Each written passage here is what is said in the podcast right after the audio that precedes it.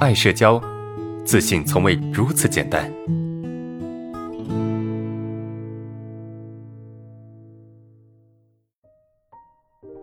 来，第一个问题，我们看一下啊。第一个问题，老师，我每次出去玩，与陌生人交流时，总喜欢故意表现的很积极、活泼啊，什么问题都能聊，还老是喜欢配合别人笑，觉得特难受，像戴着面具，面部表情也僵硬，好像是潜意识里面模仿一个我大学玩的很好、天性又很活泼的同学，啊，又像是在掩饰自己有社恐，告诉别人，呃，我是正常人。而当与半生不熟人交流时，我话又很少，没有话说，还特别紧张、尴尬，故意找话题，反差如此之大，怎么回事？该怎么办？首先啊，首先我我们需要明白啊，咱们故意去表现的很积极、很活泼啊，什么话题都聊，这可以有两个方向来解释，就看你怎么样去操作这个问题啊，看你怎么去操作这个问题。如果说，呃，你你的心态。就是你去跟别人聊天，去表现的很积极，对吧？配合别人笑。如果你的心态只是说我想要让自己变得更活泼一些，我想要去啊跟别人多互动啊，积极主动一点，对吧？这是你的心态，那么我觉得没问题。但如果说你你想装成另外一个人，你想想让自己假装成另外一个样子，那么你会很累。这两个的区别在哪里？这两个的区别在于前者他无所谓自己。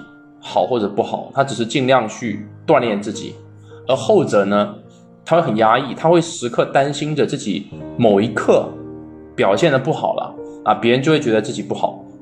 前者是放松的，后者是压抑的，是难受的。所以你看看你是哪一个，你是哪一个，这是有区别的啊，这是这是一点啊。另外一点就是，呃，你说你你模仿一个同学可以理解啊，因为这样的人可能看起来更受欢迎。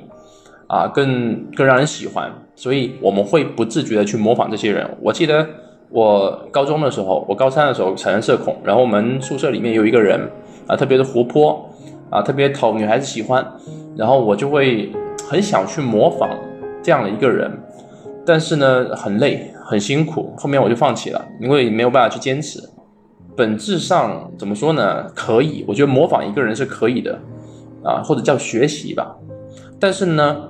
模仿背后是吧？你你你需要有一种心态啊，模仿背后有个心态，就是你的这个模仿不是把你变成另外一个人，而是去学习别人好的东西，或者是别人的优点，对吧？你不是去摒弃你自己，你是在接纳自己的前提下去学习更好的一些东西，那么这也没问题。但如果你的模仿、你的你的表现都是基于对现在我的一种压抑。那么迟早会出问题，你的这个过程中会越来越累，越来越辛苦，所以导致最后面，你看你遇到半生不熟人，一开始跟你相处就叫陌生人，但相处过一次了，那就叫什么叫半生不熟的人？那半生不熟的人怎么办？相处过一次两次就叫半生不熟了，这个时候你会变得很尴尬很紧张，为什么？因为他很自然，但我不自然啊。对，是啊，没错，叫什么东施效颦嘛。有种有这么一种感觉哈，就是有这么一种感觉，人总是会从陌生变成半生不熟的人。当你跟他之间的关系是半生不熟的情况下，那么你就会怎么样？会有点害怕和紧张了，很担心你自己说错话，很担心自己表现的不好。为什么？因为你的本质不是接纳自己的，你的本质是压抑自己的。如果你是接纳自己的话，那么其实半生不熟反而会更好，因为至少比陌生人更好一些嘛。但是你的本质是压抑自己的，所以你会很害怕自己表现的不如陌生时状态的自己。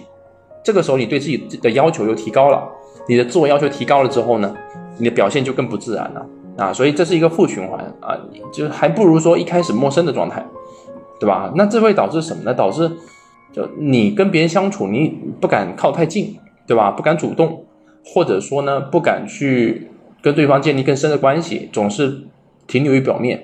啊，那这是肯定不行啊，因为这样的状态很难受啊，对吧？那怎么办呢？我刚才解释的原因哈，我刚才解释解释的原因，那怎么怎么去处理呢？这种情况，首先你必须把心态调整过来，你的人际交往，你的人际交往，你的一切，你可以让自己变得更主动，你可以让自己变得更积极，这些都都没问题，没有任何问题，没有任何毛病。但是你的前提一定是接纳自己的前提下。就是我允许自己表现不好，我允许自己表现的紧张和不自然前提下，我尽可能去让自己表现的好一些，我尽可能让自己去表现的更自然放松一些。我觉得这没问题。人总是有一种想让自己变得更好的需求，但是你的前提必须立得住，就是你的这个根基必须打打得更扎实一些。如果你的根基根基不扎实，那么会变成是一个很空中楼阁吧，或者。很容易倒塌，你的这个自信的大厦很容易倒塌。